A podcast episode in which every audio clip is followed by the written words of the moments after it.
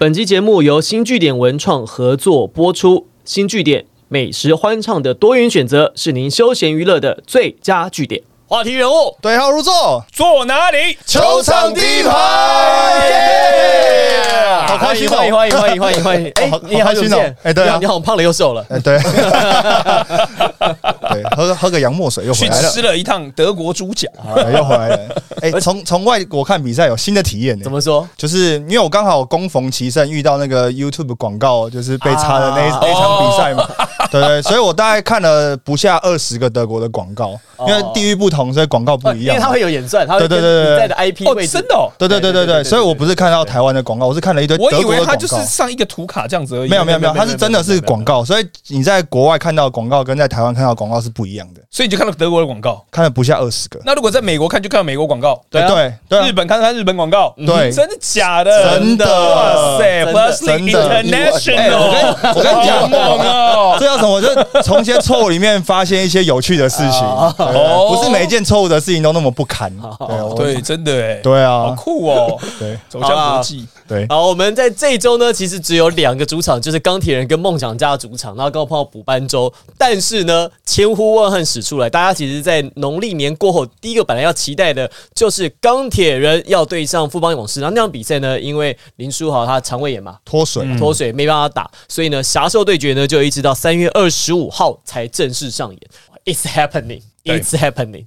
其实林书豪跟林志杰这两个名字都在一起，豪杰对决，先前豪瘦豪杰，好一开始用豪瘦豪，杰然后后来大家就用豪豪杰，豪杰可能好比较好听哦对。然后就对比我们年轻时在高中高中的时候，H 那个 SBO 前三季票房表保证侠兽对决，对，二十年后豪兽杰对决豪杰对决，杰哥还在还在打，还在打，对决的人换人。对决的人换了，神仙打架，非常期待。所以这显示了 林志杰有多可怕。对啊，网友不都是讲吗？说哇，这这当年 SBO 才刚开始没多少季的时候，他在打，对现在 SBO 第二十季了，他还在打，而且还是那个票房的保证。而且那个时候他在侠兽对决，等于说啦，林书豪根本还没有在 NBA 打出来林 Sanity 还没发生呢。林书豪那个时候应该还是在高中生吧，如果这样算下来。对啊因为那个是在 SBO 大概第三季到第五季的事情嘛，哇塞对不对？好，所以最后最终的比数呢是富邦勇士一百零一比九十五击败了高雄钢铁人啊。最后呢，林志杰杰哥得到十四分、三篮板、三助攻，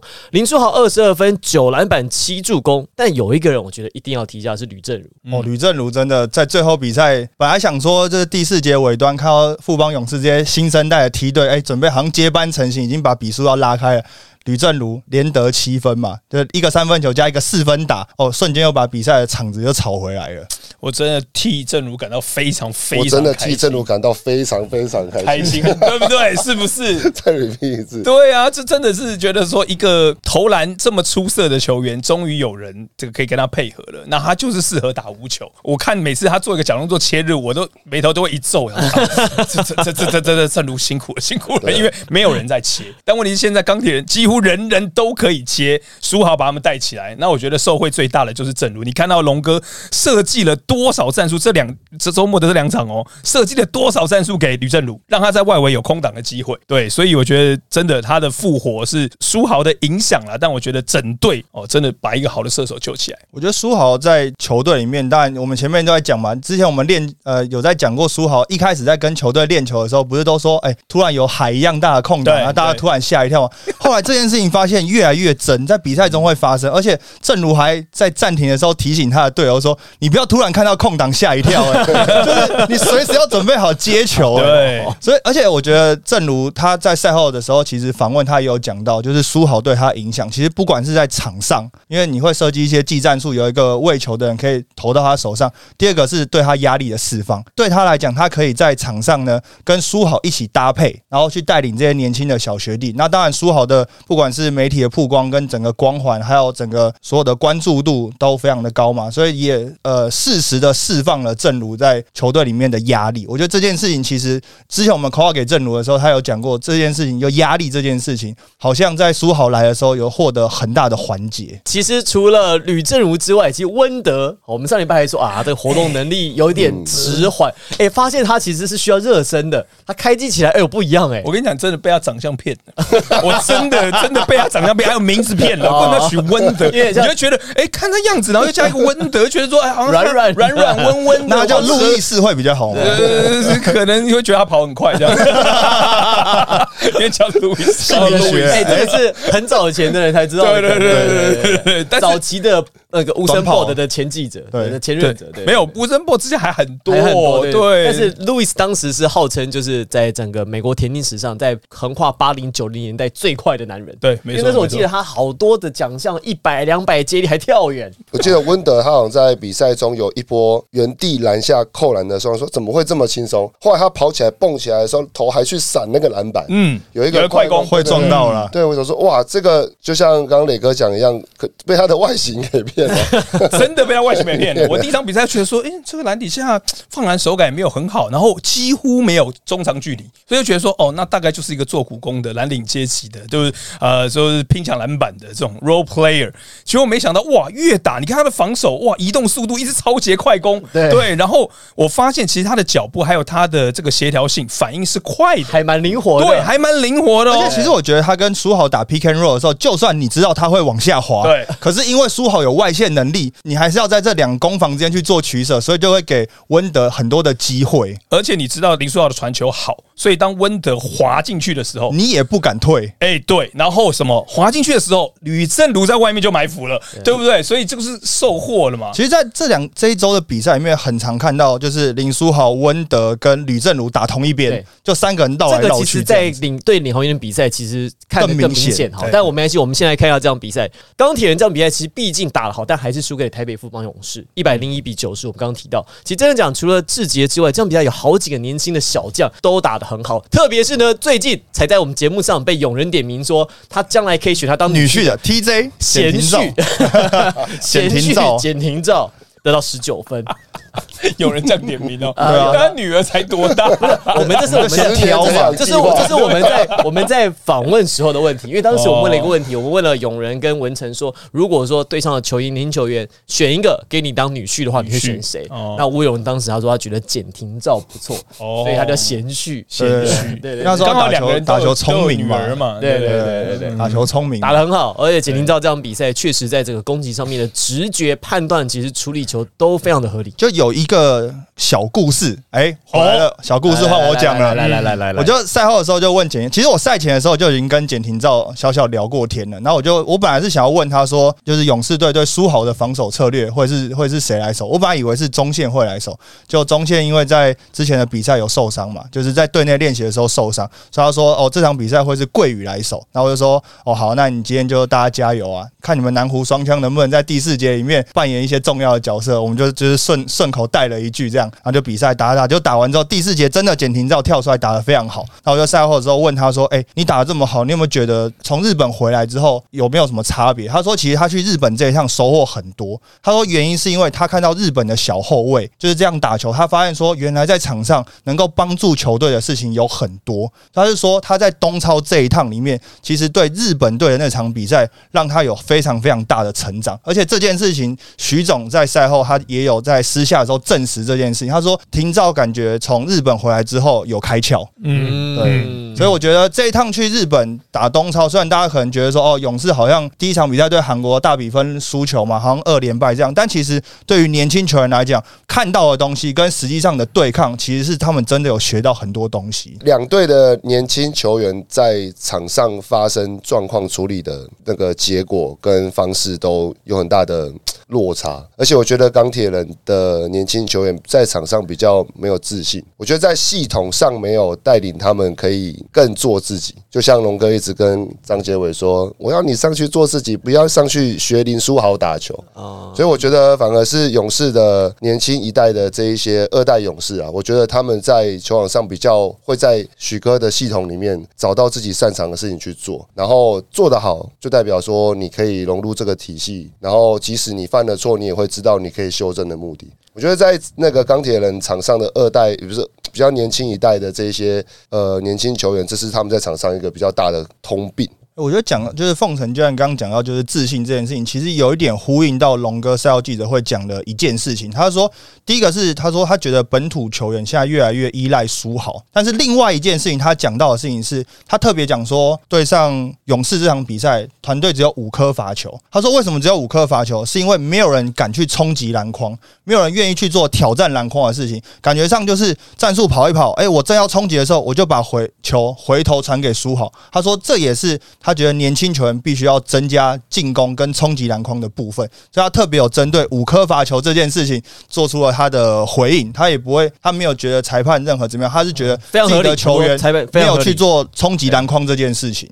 讲到这个赛后啊，其实 Henry 因为刚好去了高雄这一场，我看你也跟很多人交头接耳。那针对林书豪的防守，林书豪其实都讲哦，他说他觉得富邦对他防守其实很成功，因为用了很多 box one，用了很多年轻的腿去去去限制他。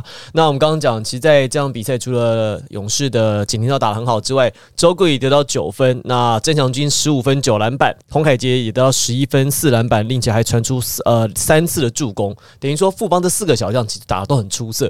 可是对于限制林书豪这件事情上面，好像是。几个年轻球员轮流去做这件事情。对，因为其实林书豪毕竟是一个非常聪明的球员。他在赛后记者会的时候，他自己就讲到这场比赛，他就说他觉得勇士队对他有做出了很特别的防守，就是 box and one。他说从头到尾整场比赛就是有一个人会一直贴着我。那这件事情赛后徐徐总也说了，对这场比赛他就是专门有一个人要来伺候林书豪。所以包括一开始的桂宇，然后后来还有呃 KJ 洪凯杰，然后甚至简廷照也有对位过。那最有趣的是第四节的时候，张文平也有上来。那那时候呢，赛后徐总呢就开玩笑跟我说，张文平上去，我就跟他说，现在苏豪已经很累了，已经没有力了。你也会讲英文，你就上去跟他聊天，你就去扰乱他，你就去跟他聊。然后呢，进攻的时候你是射手，我就拜托你把球投进，就这样就好，你也不要想很多复杂的事情。他。就说，就是他。是给张文平最后一个上第四节上去的工作。那我觉得其实也蛮有趣的，因为其实整场比赛可以看得出来，苏豪被 box and one 其实招呼的很不舒服啦，因为有一个人就从头到尾黏着他，那加上右尾受伤，所以其实，在持球这个上面又少了一个人，所以就变成苏豪在上面要负担蛮大的责任啊。但我觉得徐总之最后把张文平放上去的时候，他自己也 也蛮有趣的，就说你反正你就是跟他聊天，你就是扰乱他，你英文也会通，你就这样做就好。所以我现在在写一个笔记，你知道吗？就要守林书豪最好会讲英文，他也听得懂中文。重点是你要先让他累，再跟他去聊天啊。根本不导致，一上去跟他聊天，要耍三分球，哎，怎么样？守不住我吗？是要先让他累。他会讲，You can guard me。对，又讲这个，You can guard me。不是语言的问题，没有语言的问题。可是听了你们大家讲那么多，我一直都没讲话。但我真的觉得，就是看了那场礼拜六那场神仙打架的比赛，除了豪杰对决啊，最后的拥抱，我觉得那个真的是一个经典的画面。然后之外，我真的很佩服许晋哲教练，因为他真的就是一个。鬼才，他就知道说，你看领航员的卡总也算是一个今年算是呃热门的呃最佳教练的总教练的讨论话题，对不对？但是领航员最近这几场对上钢铁人就是被压着打，嗯，但是富邦就有办法找到解决。钢铁人的方式破坏林书豪的节奏。你看到第四节林书豪有几颗三分球是整个偏掉哦，然后感觉起来他跑起来是有点无力的。包括刚刚 Harry 讲到的 Box One 战术，对不对？然后包括你用轮流年轻的腿去伺候他，这个真的就是产生非常好的效果，让林书豪的战力是大大的被影响。然后甚至最后我觉得，呃，Steve 就算你上去真的跟他聊天，那个也是在玩笑当中是有作用的。等到那个时候你发挥那样的效果，虽然感觉起来很简单，但是可能真的就。会影响到林书豪的心情。是即便如此，还差一点点打不赢哎，还差一点点。可是我觉得，因为钢铁人有林书豪，这支球队真的就真的不一样。对，因为外线最后投进，因为第四节主要是外线投进。那对，那其实这场比赛呢，就我们自己了解呢，勇士队帮这场定调就是林书豪的技巧挑战赛，加上三分外线投篮大赛。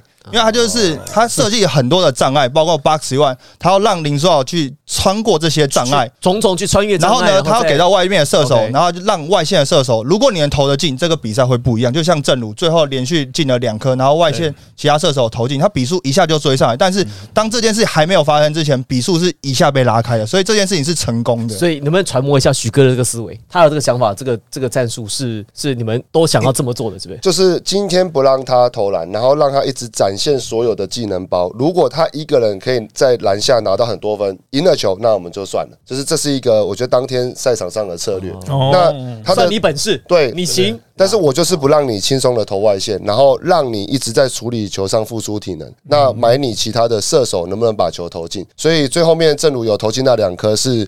呃，拉近最后比比分非常重要的那两那几波进攻，可是，一整场比赛这样下来，其实富邦勇士的这个防守的策略是奏效因。为整场比赛下来，钢铁人的三分球命中率是四十投十一中，那包括林书豪跟王绿翔两个人是十二投零中，嗯。所以他主要的两个外线的射手其实是熄火的，所以整场比赛看下来，勇士队这个防守策略是奏效，而且是成功的。那除了呢，在礼拜六其实两分差输给了台北富邦勇士之外呢，在礼拜天其实面对领航员，哦，那就赢得多了。哦对，在下半场虽然说一度好像有这个分数想要追进的可能性，但突然之间一下子分数又拉开，又是以将近二十分的差距，最后的分数当然只有差到十五分了，九十九比八十四。可是过程当中你会发现，好像从第一节尾声到第二节开始，没什么抵抗了好像不太有机会能够威胁到钢铁人。特别是这场比赛，林书豪呢就传出了在 Plus 里个人哦单场的这个最多的助攻次数啊，15过去的记录是十三13嘛嘛，嗯，他追平记录嘛，这次他一口气把这个障碍拉到十五次，形成林书豪障碍。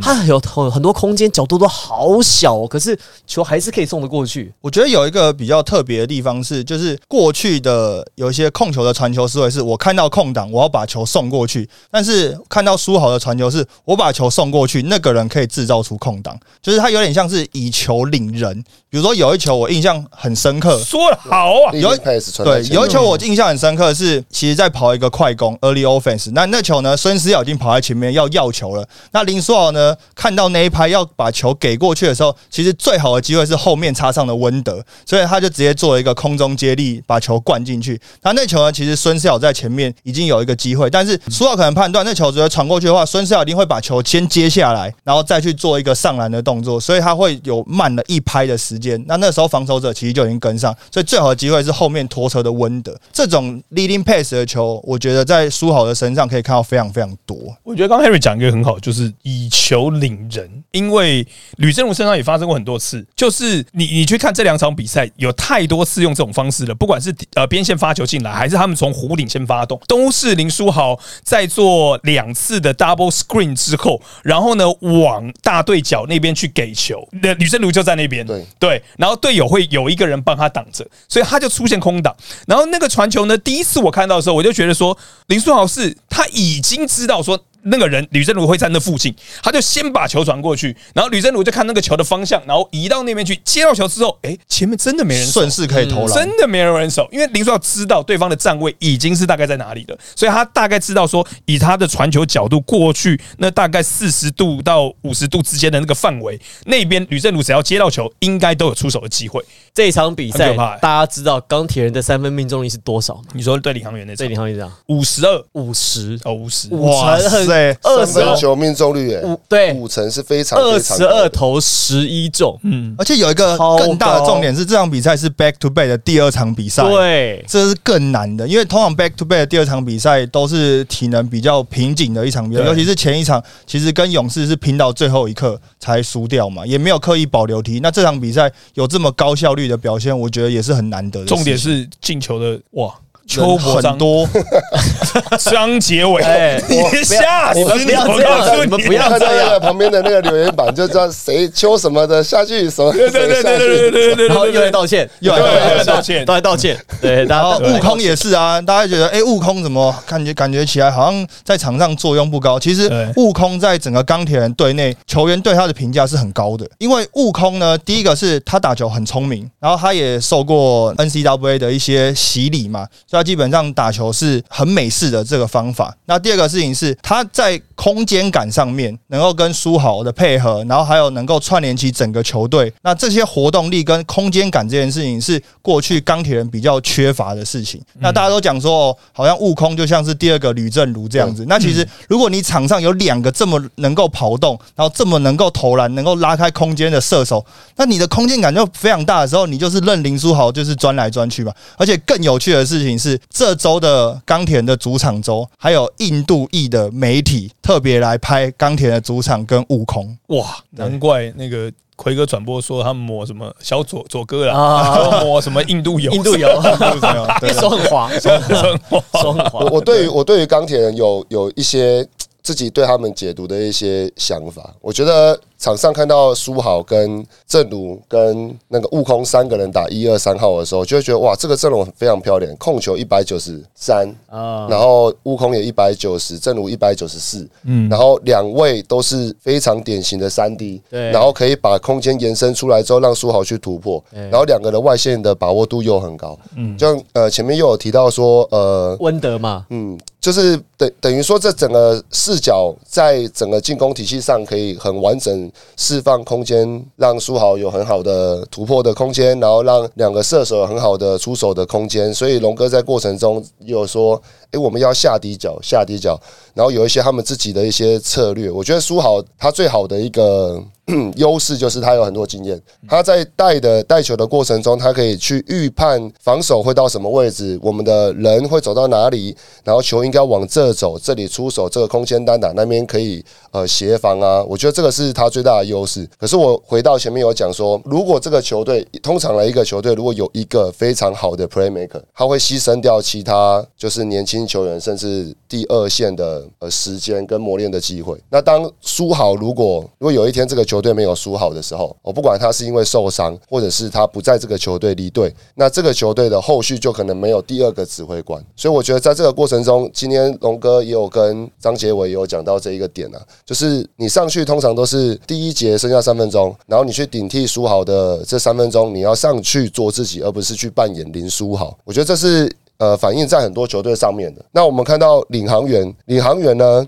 就相对起来就尴尬许多，因为我觉得他们的体系这的系统在第一次来上节目的时候，我就有去分析了一下他们很比较常在使用的一些上下转换边的一些进攻系统。嗯，他一直做 in screen，然后落边会有高位，然后去做转换边。就这一个体系，我觉得在一开始的时候有得到呃很好的效果，所以六九那个俊祥他有得到很好的机会，他得力，然后在上半季其实都不错，也有很好的呃球队也有很好的出手效化学变化了。对，然后也赢球了。可是，在时间一长了之后，其实这个系统很吃亏，就是他往内走。然后斜防边全部都塞住了人，然后一直在转换边，一直在转换边，会让大家好像一直在轮流轮着在走这个形式，而没有攻击意图。对，然后就说就是我我懂你，就是说这个系统就一直走走走走走走对走不出来，说怎么办？死胡同就只好随便丢拆弹。五四三二一，然后大家在场上就很漫无目的，有点尴尬这样子。就大家都有球权，可是就好像没有机会。我自己这样看，就是林书豪来了之后，他们其实在年轻的球员上面，他的角色跟定位其实变得蛮清楚的。你看，其实我觉得除了像正如，当然他本身有经验嘛，所以他可以利用林书豪调整他自己。我觉得有一个人是王绿翔，王绿翔其实在林书豪来之后，我觉得他打的非常好。嗯，就他在这个双能位上面角色的切换，他林书豪在的时候，他就哦 OK 好，那我这个时候呢，投篮，对对我就投篮。林书豪不在场上说，哎、那我就把球带过去。我觉得反而是林书豪帮助他找到自己在场上什么时候该做什么事情。我是在比较那个、哎、乐观的方式看钢铁人，是就是我认为林书豪来了之后，其他的球员也开始成长了。那刚刚 Henry 有讲到，比如说呃，就是其他的球员在上来林书豪不在的时候，怎么样跟林书要配合是一第一个要做的事情。第二个事情是林书豪不在的时候。从领航员礼拜天的比赛，你也可以看到，包括像我觉得，比如说邱伯章这几场都打先发嘛，那他的定位就很清楚，就是我就是来守对方的得分手，对。对不对？礼拜天我就守六九，他就是有点像是 Tucker，PJ Tucker，对对对对对对对哦我就是守，然后就是我先守。三分线有接对我就投，对对对没有买到就算你衰，对，这样。那 那进攻端其实他比较弱，嗯。就是他的投篮其实还是要再进步，再去加强。但是问题是，他在礼拜天的比赛也投篮底下丢进去空切，也有外线，没错。哦对，所以他也打出了，我觉得他也慢慢打出信心了。那另外我注意到的一个是张杰伟，就是他在场上，我觉得在礼拜天的赛事同样也是，他有助攻，有冲抢篮板，有把他的速度发挥出来，甚至也有外线的投射。所以你看到，包括刚刚讲的王绿翔，对不对？张杰伟，每个人都有他的定位。邱伯章，我甚至连孙思瑶我都有注意。到的是孙思瑶，对哎礼拜天的比赛还 double double 哎十五分十一篮板哎，哎、他可以扛洋将哎、对然后还能抓进攻篮真板，所以就是你看我刚点名的这些，全部都有他自己的定位。而，且我要，我觉得孙思瑶他另外带了一个效果，因为他也是留美的，所以他跟杨洋对位上，他其实嘴巴也没有也可以你知道吗？也可以沟通。对对对对 语言我交换。之前在那个他们主场对上工程师那一场，对勒啊几就跟几乎就是泰勒嘛跟泰勒对啊。单换掉哎，对啊。对啊，我觉得我想说用个本土换一个洋欣赏他的，gas，对，欣赏他的 gas，对没在怕的真的真的我觉得这在鼓掌，这个是厉害厉害。好了，那其实这除了这些之外呢，还有一个年轻球员，我觉得其实我们这个也不要忘记他是领航员的李家康。我我我对他今天上来配了一整场，哦，我对他印象很深刻哎。虽然说被林书豪传了十五个助攻，但是其实以内容来讲，他其实守的不错。我们不能以结果论，因为嗯林书豪今天传十五个助攻，所以他队友今天的状况特别好。那但是因为我们刚刚讲嘛，今天命中率百分之五十嘛，这场比赛呢是钢铁人今年在所有比赛里面当中三分命中率最高的一场，那没办法被买到了。可是如果以内容来讲，其实他造成林书豪蛮多在持球推进时候的不顺畅跟不便，其实守的算是蛮不错的。就至少他愿意贡献出他自己的身体去跟林书豪对抗，他不是说哦，我就站在那边，然后等着你来，然后我再解决你。他是很多球看到他是甚至在后场的时候一发进来就想要跟书豪去对抗。我觉得至少在过去比较没有上场机会，那今天领命先发之后，你是有做到我去挑战的这件事情啊。通常攻守一转换，不管是进球不进球，他已经在书豪旁边了。对，很棒，这很棒，我觉得很赞。我觉这得值得肯定。很肯定，我觉得这可能也是在前一天，就像呃郑磊讲的，可能徐总用年轻球员去守林书豪的方法，其实有一点点卡帅也受到启发的那个味道。因为必须说，李阳这场比赛，他个人除得到十六分，他的生涯新高分之外，另外他场上正负值是四，哎，就是在球队输了十几二十分的情况下，，对他是还能够是他是先发球员当中正负值最高的，嗯所以就表示事实上他在对林书豪这一点其实是成功的，但是队友投不进就没办法。对，那就没办法了。李航员现在的问题蛮大的、欸，大概有分五个等等级来讲哈。这么多，哎没有这么多 吓一跳讲出来大家会吓到，吓我一跳没有了吧？就进攻啊，防守，哦，不是啊，进攻我觉得好多人没有信心了，嗯就是投起来，包括像我认为啦，小白还有像是阿瑶，我觉得他们应该都要有基本上外围一定的威胁性，但是这几场比赛，特别是他们在落后的时候，感觉起来投起来不是那么有信心。那进攻呃出现了问题，连带防守好像也没有那么有水准。还记得在十连胜的时候，有多次的这种七十几分的比赛，对手了，我说对手他们守的很好。就两个都打的很焦灼，这种对，然后甚至还有把工程师压到六十分的，他们可是最近他们防守没了，攻守失衡的情况之下，第三个最重要是什么？心理就被影响了。嗯，对，领航员现在是他们不知道怎么去打球，可以打出十连胜的那感觉。那他们越想要回到那个时候，越就越不去赶越急。对，所以就会觉得说我不知道该怎么办。所以领航员其实就算他们现在要打季后赛，我认为不管他是掉到第四名，或者还会是在第三名，跟他打的对手是会开心的。以现在这个状况，五连败，对五连败嗯，而且下半季面对其他的对手，扣掉面对工程师之外，他只拿了一胜，就是面对其他对手。扣掉工程师，就是吃了三场比赛之外，他面对其他对手只拿了一胜，这个是领航员确实隐忧，而且在战绩上面，现在开始也有一些状况出现喽。因为领航员目前呢的现场差，其实跟台新梦想家事实上呢只差到了两场，而且呢工程师呢目前呢也处在连败当中，所以呢有没有可能钢铁人跟工程师现在也有可能会交叉呢？因为钢铁现在追上来了，钢铁人跟工程师剩两场半哦，哦，那工程师跟梦想家又只差两场，所以钢铁人好像进季后赛这件事情不是完全不可能呢、数学上还是有机会的、啊。对对啊，就是说他第一个要先超越第五名的工程师嘛，对然后再想办法能不能逼近梦想家嘛。但甚至是梦想家，如果最近他这个能够把领航员往下。我担心的是领航员，领航员如果被挤下，因为现在十五胜跟十三胜嘛。因为领航员打场是太领少，航员是什么？领领航员，领航员跟梦相加，我们要讲梦你是相山加东人而且有一个很大的重点是，依照梦想家接下来的赛程，他大概剩十场比赛，他要正面面对领航员三次，对，所以这一来一回，家要对领领航航员员三次。哦对对所以就是精彩一来一回就是一场比赛，而且你知道领航员，因为他打场次太少，他会打二十八场，所以他接接下来这一个半月里面会很密集的出赛，对，所以强度很高所以如果。状况不好的话，他会一直下去，因为他的场次，他前面拿了十场胜，没错，嗯但是他不像像你看像像梦想家已经打了三十场，工程师打了三十场，等于胜场我已经拿到了，我剩下场次不多，他下十五场，但他还有十二场没有打，其实这个变数其实是很大的。而且他对于最拿手的呃工程师已经几已经打了几乎没了。已经几乎没了。几乎没赢的已经赢完了已经这赢完了个是领航员的隐忧，因为现在状况看起来最最不好的是是工程师嘛，因为工程师现在就是一一路直线往下但他已经打。完了啊，只剩一场了。对所以他红利已经然后对你对垫底的钢铁人又一直输，对。重重点是现在领航员五连败，对于其他的球队来讲，这又是一个进补的机会，对。所以大家也是看一次要打一次。所以我我觉得反而现在在季后赛来讲，我觉得领航员是要担心。我觉得梦想家其实可能现在后市看还 OK，因为他目前看起来卡拉麦弄的不错，但我。觉得很 OK 耶。对啊，重点是麦卡洛在国王的时候，我不觉得他那么有威力，但是他现在尚未复出在梦想家，我觉得他很有威力耶。他很没有梦想家很很需要这个这个对对对对对，就是等于说跟那个球队的体系很配呃合。很合啊。对，然后加上这个礼拜大 B 哦，又忽然飙了一个四十一分，这个大 B 灌篮秀，整场比赛都在灌篮。真对的灌了十几颗有吧？左边灌完灌右边，灌右边真的。哎这场比赛就很好很有趣啊，就是大 B 在礼拜天的比赛对工程师，不是上半场又得三十一分吗？对然后接近半场的时候，因为他一直表演各式灌篮嘛，嗯然后连简浩坐在场边，他就已经开始比起那种吃饭的动作对 吃饭的动作了。太轻松了，对他就在一样简单，就是包括你是吃饼也好啊，吃饭也好，但我觉得特别要讲到梦想家的比赛，就是这一周刚好礼拜两场比赛，礼拜五跟礼拜五是面对国王九十二比七十九，那打的算是比较焦灼，但最后还是拿下来。那面对工程师相对轻松，一百一十六比一百零三。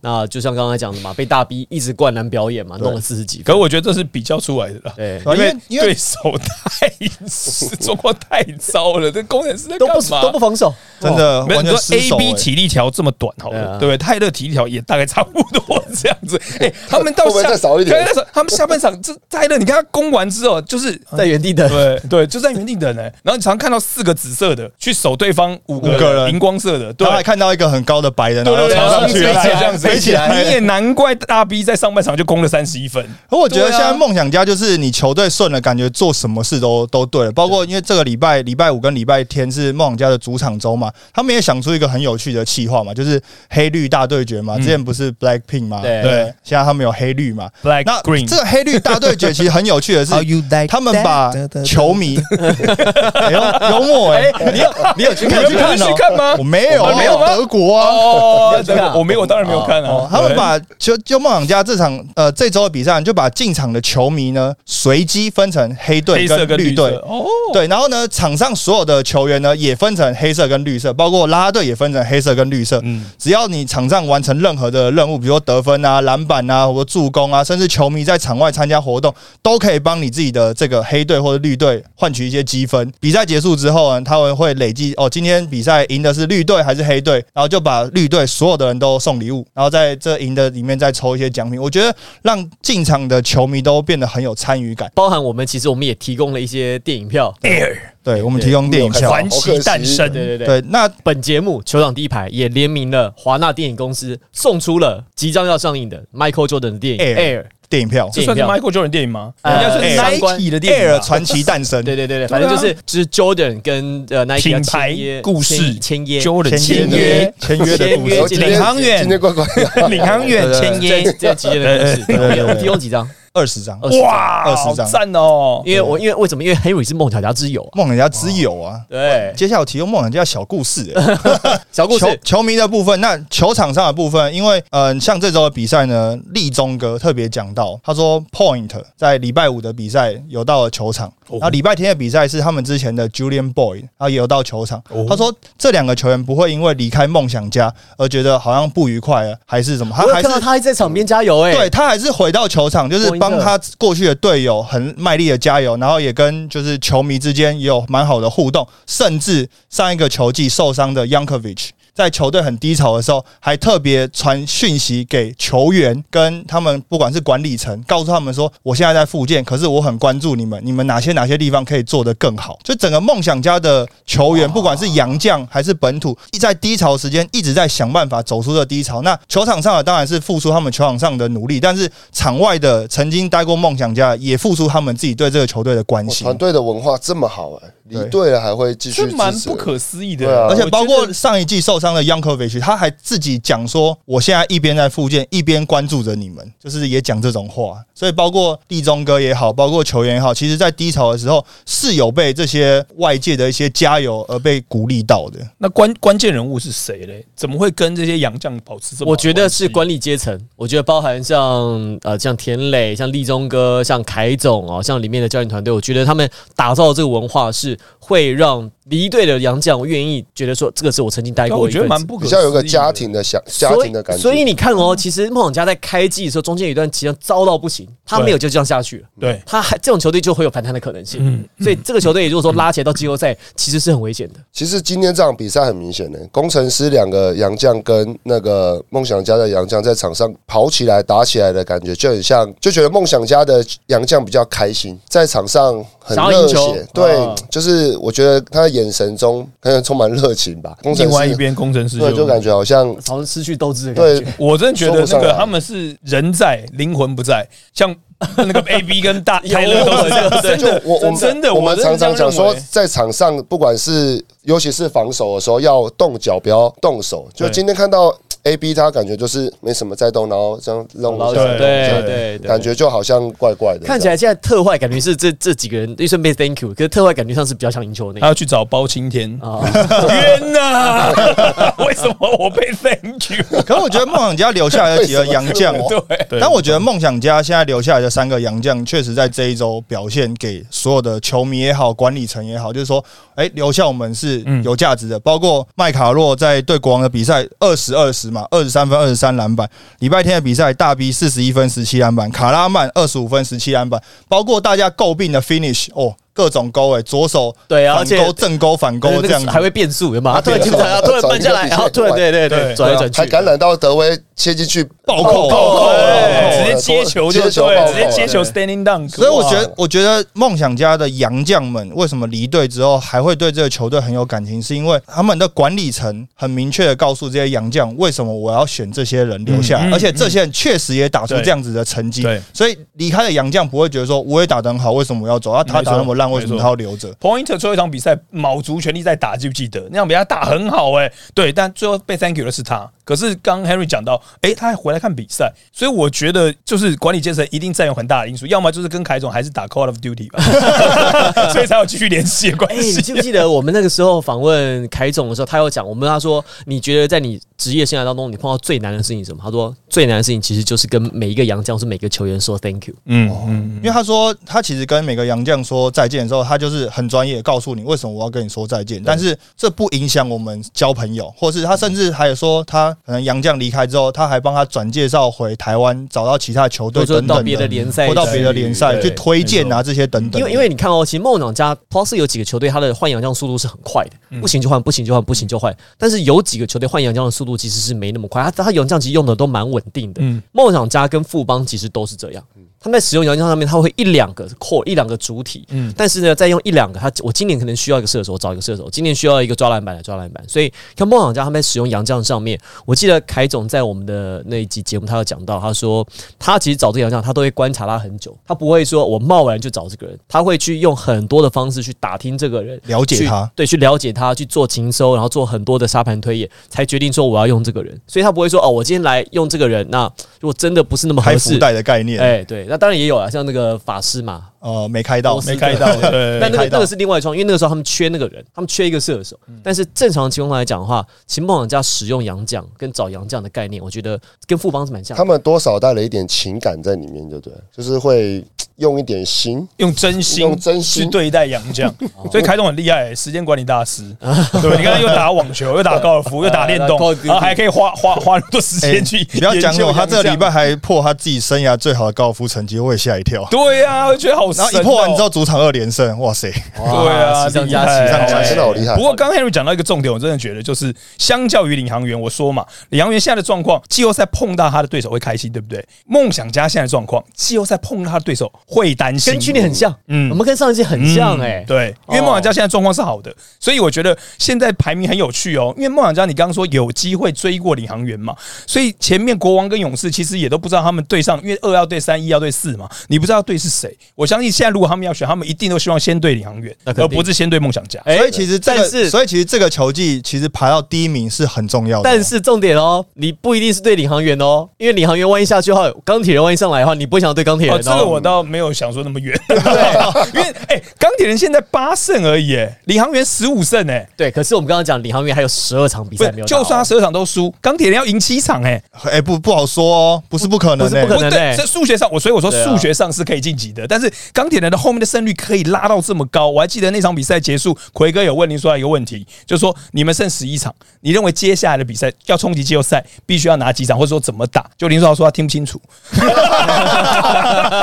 机耳机好像有点问题。大声点，听不见，对，听不见，怪怪的。因为凤山从第二个真的问题很吵没。有，他说从第二个问题我就有点听不太清楚。而且我只听到你说季后赛，那我就针对这个没有，但我觉得林书豪也很厉害回，答的回答 不是林书豪也真够厉害。他说我实在听不清楚你的你的问题，那我就随便挑一个回答。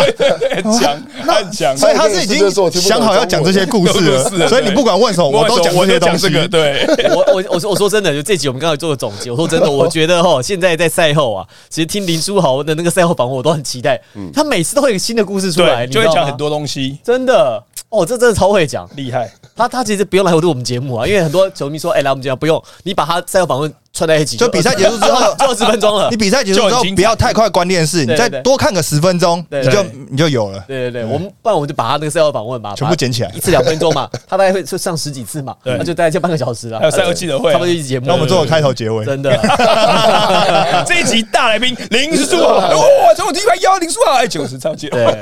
对，赛后访问特辑。好了，我觉得三月最后一周其实是有蛮指标的意义哦。这个两个主场嘛，梦想家的主场跟钢铁人主场。主场，但是你看，其实他们的状况是往上走的，可是另外两队呃，领航员跟工程师状况其实就很明显的是往下走。那搭配了上下季的这个战绩看，其实我觉得有蛮多的可能性跟蛮多的变数，包含我觉得现在台北富邦勇士会不会想要来冲击第一试试看？因为新北国王现在是在单阳将，所以你看现在会不会战绩上可以整个大洗牌？我觉得有无限的想象空间。没错，无限的可能性。大家不一定想冲啊，因为现在第四名是梦想家，哎、可是 可是万一，说可是万一梦想家升冲上去了，不小心掉下去那他想说高一高一把你头发拉下来的，对对。对对所以徐总一定是把这很我觉得，我觉得今年的战绩真的很难很难去算抓放、太刺。激了，好了，我们非常谢谢郑雷，谢谢。谢谢凤城，好，谢谢从德国回来带来小，马上带小故事，不用谢谢，我回归，吃猪脚。好，好，好，这样第一排，我们下集再见，拜拜。拜。拜。